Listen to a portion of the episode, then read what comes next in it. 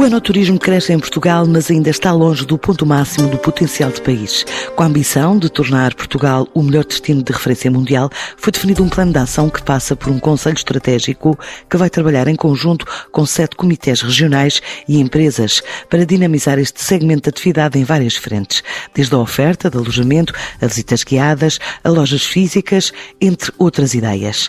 Para já estão aprovados 60 novos projetos, tal como fez saber Lídia Monteiro, diretora diretora coordenadora do Turismo de Portugal, no Fórum Anual dos Vinhos Portugueses, este ano realizado no Canema em Santarém e dedicado ao enoturismo. O programa de ação, mesmo num período tão complicado como foi este período que temos vindo a atravessar eh, do ponto de vista de crise pandémica, não deixou de ser executado, naturalmente com mais ou menos dificuldades, mas fomos executando, muito discutido, muito partilhado eh, entre diferentes players, diferentes agentes do setor de qualquer dos modos, vamos afinando, vamos nos adaptando também ao contexto. E temos já alguns resultados, como por exemplo, eh, neste momento já foram aprovados cerca de 60 projetos que representam cerca de 90 milhões de investimento em projetos que têm diferentes tipologias, eh, vão desde hotéis temáticos, adegas, enotecas, museus, rotas,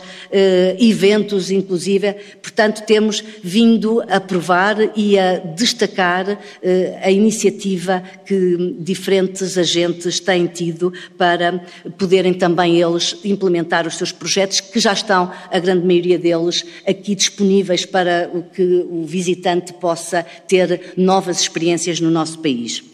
Um, um, dos eixos de atuação que nós temos dado mais relevância é justamente a formação. Através das escolas eh, do turismo de Portugal foi criado um programa, o programa Enotur, que tem um conjunto de, eh, de temáticas associadas ao enoturismo e eh, temos vindo a desenvolver um conjunto de parcerias, incluindo naturalmente o nosso parceiro privilegiado, que é a Vini Portugal, que tem naturalmente colaborado connosco e tem-nos ajudado também aqui a podermos implementar alguns dos cursos deste programa de, de formação do enoturismo. Durante uh, o período de confinamento uh, não deixámos de fazer formação, passámos-la a fazer online através da nossa Academia Digital das Escolas do Turismo de Portugal. Fizemos até setembro deste ano cerca de 90 ações de formação e formamos uh, cerca de 4 mil formandos de diferentes tipologias de formação. Ao nível da promoção, temos vindo a desenvolver um conjunto de ações sobre esta marca, Portuguese Wine Tourism, que é perfeitamente compatível e, aliás, muito integrada com os vinhos de Portugal e também com a marca eh, Visit Portugal. Também ela tem-nos ajudado a comunicar e, acima de tudo, de trabalhar junto dos nossos operadores internacionais. O enoturismo, neste momento, assume centralidade nas iniciativas que temos vindo a fazer junto do trade internacional. Eh, junto dos operadores turísticos e das agências de viagens, através dos, das ações que temos vindo a realizar nos mercados externos, com as nossas equipas lá fora, mas também com iniciativas de convite de muitos operadores ao nosso país, estimulando que esses operadores possam empacotar eh, oferta e programas de, eh, de enoturismo em Portugal. Como sabem, Portugal é reconhecido hoje como o melhor destino turístico do mundo, foi eleito durante três anos consecutivos. E os nossos vinhos, os vinhos de Portugal, são premiados como os melhores entre os, entre os melhores. Este programa quer ser uh, um referencial estratégico para o desenvolvimento do enoturismo em Portugal e, dessa forma, ajudar todos os atores que intervêm neste segmento a poderem eh, desenhar também os seus produtos e os seus serviços, potenciar um cross-selling um, virtuoso e produtivo entre o vinho e o turismo, induzir as boas práticas neste segmento, valorizar e qualificar os destinos de enoturismo e, acima de tudo, operacionalizar e estimular um, a realização e a implementação de projetos que efetivamente consigam uh, qualificar, consigam valorizar, projetar e também comercializar o enoturismo de Portugal.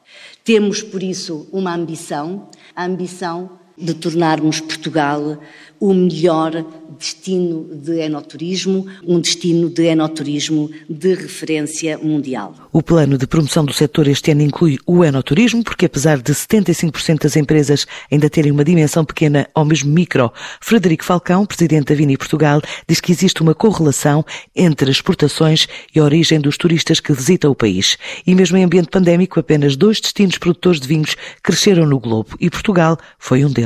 Este plano resulta do elevado grau de organização e articulação entre as instituições do setor, permitindo que as várias ações de promoção das DOS independentemente de quem executa, sejam os institutos públicos, IVDP e IVAM, sejam os CVRs, seja a CAP ou seja a Vinha Portugal com a marca eh, Vinhos Portugal Wines of Portugal, que todas estas ações de promoção se complementem em vez de concorrerem entre si. Portanto, isto é a forma de trabalhar de um setor que está maduro, organizado e que sabe trabalhar de uma forma conjunta. Todos temos consciência da importância crescente do enoturismo eh, em Portugal e da necessidade de estarmos cada vez mais ativos e organizados nesta área. Também por isso, a Vini Portugal aderiu recentemente ao Conselho Estratégico Nacional do Enoturismo, coordenado pelo Turismo Portugal e que envolve várias outras organizações públicas e privadas. Não sei se tem noção, mas nós temos andado a estudar números, nós gostamos muito de, de estudar números na Vini Portugal, e há uma correlação fortíssima entre, entre uh, as nacionalidades de quem nos visita e depois aquilo que são as nossas exportações para esses países. E, portanto, a forma de estarmos, de sabermos receber, uh, sobretudo nas nossas adegas, tem uma fortíssima influência depois naquilo que também é nossa, as nossas exportações para esses países. E, portanto, o tema do enoturismo é claramente um, um tema que está na ordem do dia. Todos têm consciência que em 2020, no ano passado, as nossas exportações voltaram a bater um recorde em valor, em valor e em volume, ultrapassando os 856 milhões de euros e com um crescimento consecutivo, praticamente consecutivo desde 2010, com uma breve interrupção em 2016. E lembrar também que dentro de 2020, como sabem, foi um ano de retração do comércio mundial de vinhos e que dentro dos maiores exportadores mundiais de vinhos, só dois conseguiram crescer em volume e em valor, e Portugal foi um deles.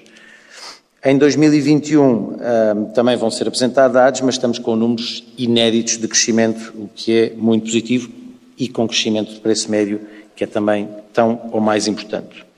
Portanto, isto no fundo é o resultado de vários anos de trabalho bem feito, uh, e estamos a colher os frutos de um trabalho bem feito, uh, e, e veremos, vemos um crescimento a uma taxa muito superior àquilo que é habitual, e que nos vai permitir atingir o nosso objetivo dos mil milhões de euros antes da meta estabelecida, que era 2023, e seguramente com, com crescimentos destes vamos atingi-lo muito antes. Temos notícias positivas de exportações, temos notícias menos positivas sobre o mercado nacional. E isto é uma crise que afeta e vai continuar a afetar as empresas de vinhos, eh, sobretudo aquelas que não estão na exportação. E lembro aqui que 75% do nosso universo das empresas produtoras de vinho são microempresas e 24% são PMEs. Portanto, são empresas de pequena dimensão, sendo que a maioria não exporta e, portanto, está muito dependente do mercado nacional.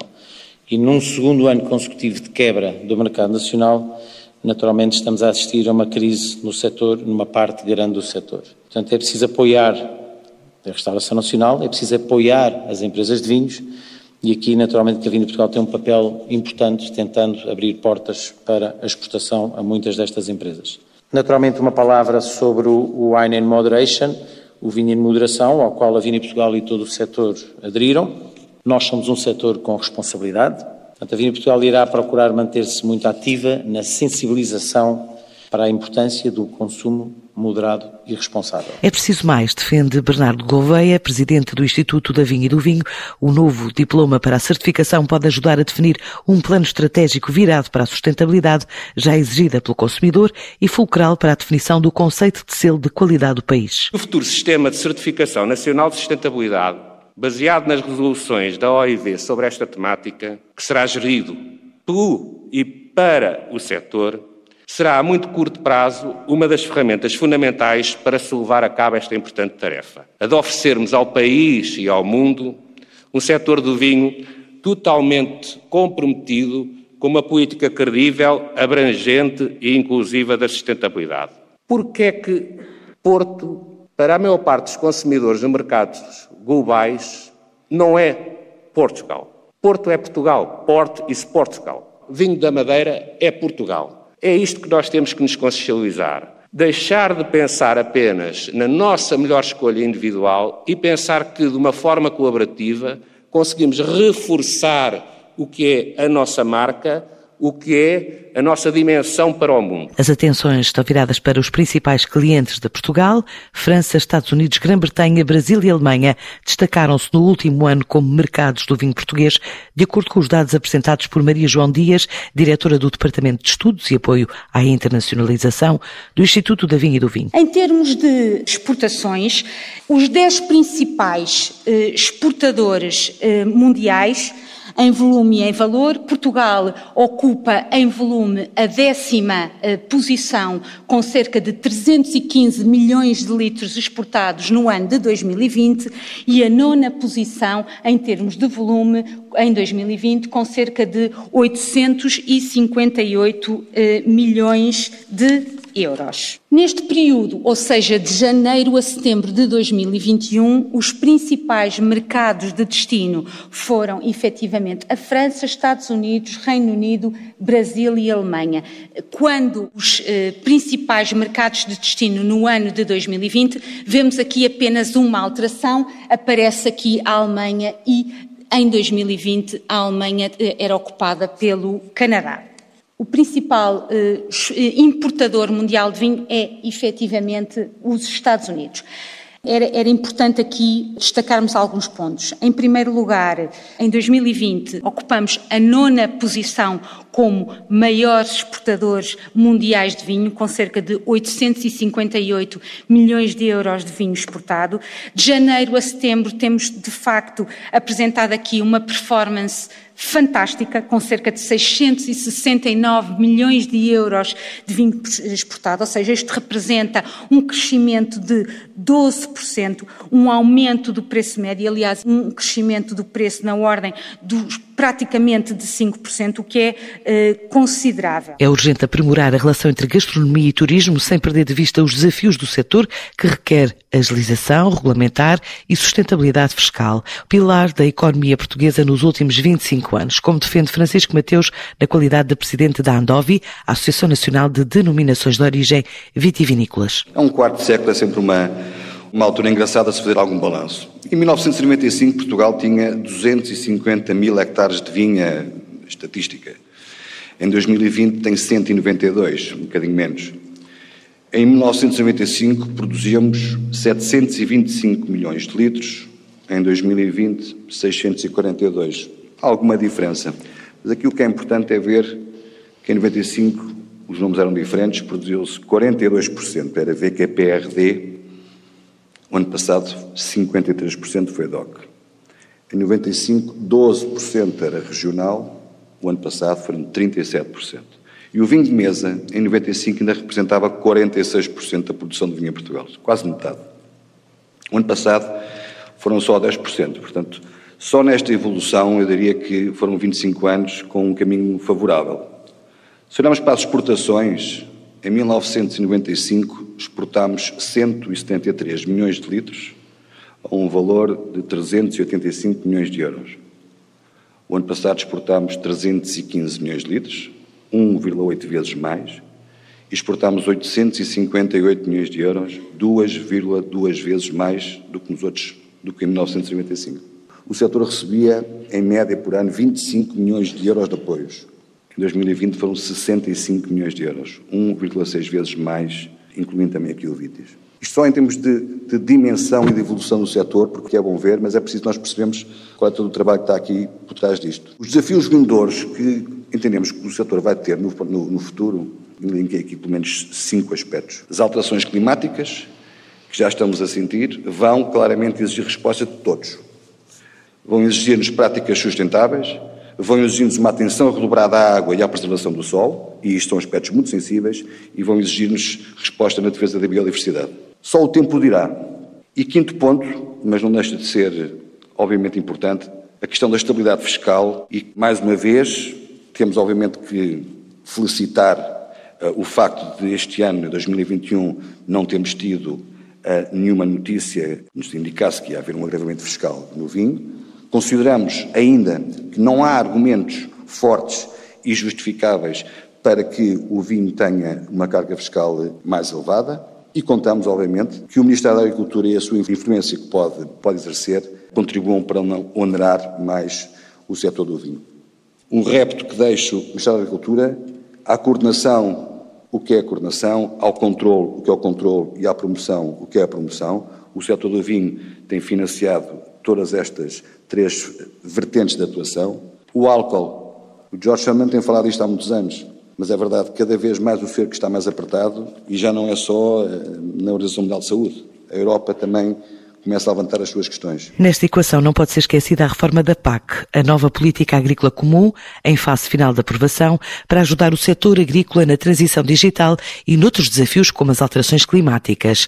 E apesar do contexto pandémico, o Governo considera que Portugal está no bom caminho para atingir o objetivo dos mil milhões de euros nas exportações até 2023, estando a preparar novas medidas de apoio para os pequenos produtores, que representam três quartos de todo o tecido empresarial do setor e foram os mais afetados afetados pela quebra do mercado interno, como fez saber Rui Martinho, secretário de Estado da Agricultura. O setor do vinho atravessou momentos difíceis, momentos difíceis que, por um lado, eh, revelaram a sua extrema resiliência, a sua capacidade de resposta, com um comportamento extremamente positivo ao nível dos mercados externos, mas também, e importa não, não, não esquecer, com grandes problemas ao nível do mercado nacional, sobretudo para um conjunto de produtores que estão mais dependentes do chamado canal Oreca restauração e setor associado, com uma quebra de cerca de um quarto, de 26%, face ao período homólogo e também aqui com uma estabilização do preço. Esses produtores sofreram muito ao longo destes dois anos e esperamos que eh, eh, essa situação esteja eh, à beira de podermos virar a página. Mas, de qualquer forma, esta é uma situação que nos preocupa e que não pode deixar de nos preocupar,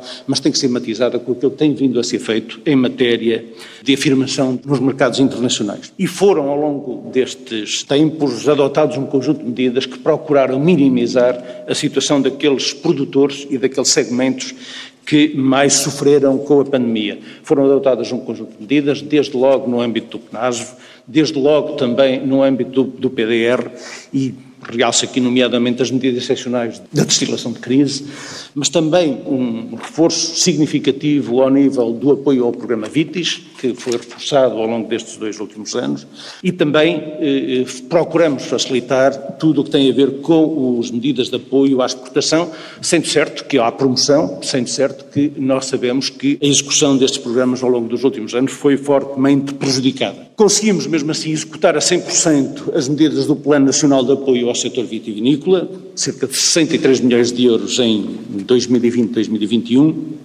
e continuamos a apostar seriamente no reforço das medidas de apoio ao setor. Posso desde já adiantar que estamos a preparar neste momento, em articulação com o IVB, a abertura ainda este ano de um novo aviso para o VITIS, com um montante muito significativo, bem como com a promoção em países terceiros, uma vez que o, o, o concurso para, para a promoção no mercado interno já está a decorrer. Queria também aproveitar aqui para fazer uma referência à PAC e ao PEPAC, que eh, estão neste momento na fase final de preparação e que constituem um instrumento absolutamente essencial para assegurar a transição climática e digital da agricultura portuguesa e também do setor do vinho. Contamos com um conjunto de instrumentos que nos permitirão, ao longo dos próximos anos, desenvolver linhas de trabalho que nos permitam preparar-nos para esse futuro que já é presente, nomeadamente no âmbito da Agenda Terra Futura, mas também do PEPAC. Está prevista a continuação de uma intervenção setorial específica para o setor do vinho. No essencial, manterá as linhas que já conhecemos. Continuamos empenhados em cumprir o objetivo assumido de atingir os mil milhões de euros no valor de exportações até o ano de 2023. Estamos absolutamente convencidos que o setor será capaz de atingir este objetivo. Temos de continuar a trabalhar juntos, em diálogo envolvendo sempre as uh, CBRs e todas as outras uh, entidades ligadas ao setor, que não se excluem uma à outra, antes se complementam, e é este trabalho de complementaridade, de sinergias, que, que teremos que continuar a reforçar ao longo dos próximos tempos. Temos que, com isto, valorizar o passado, aproveitar e valorizar a tradição, porque são também os alicerces do que, como se vê, hoje temos vindo a conquistar. O enoturismo é a imagem de marca do país e pode ser a alavanca económica para atrair turistas com elevado poder de compra. Foram palavras deixadas por Luís Araújo, presidente do Turismo de Portugal, na última conferência da Organização Mundial do Turismo, que este ano se realizou no Alentejo.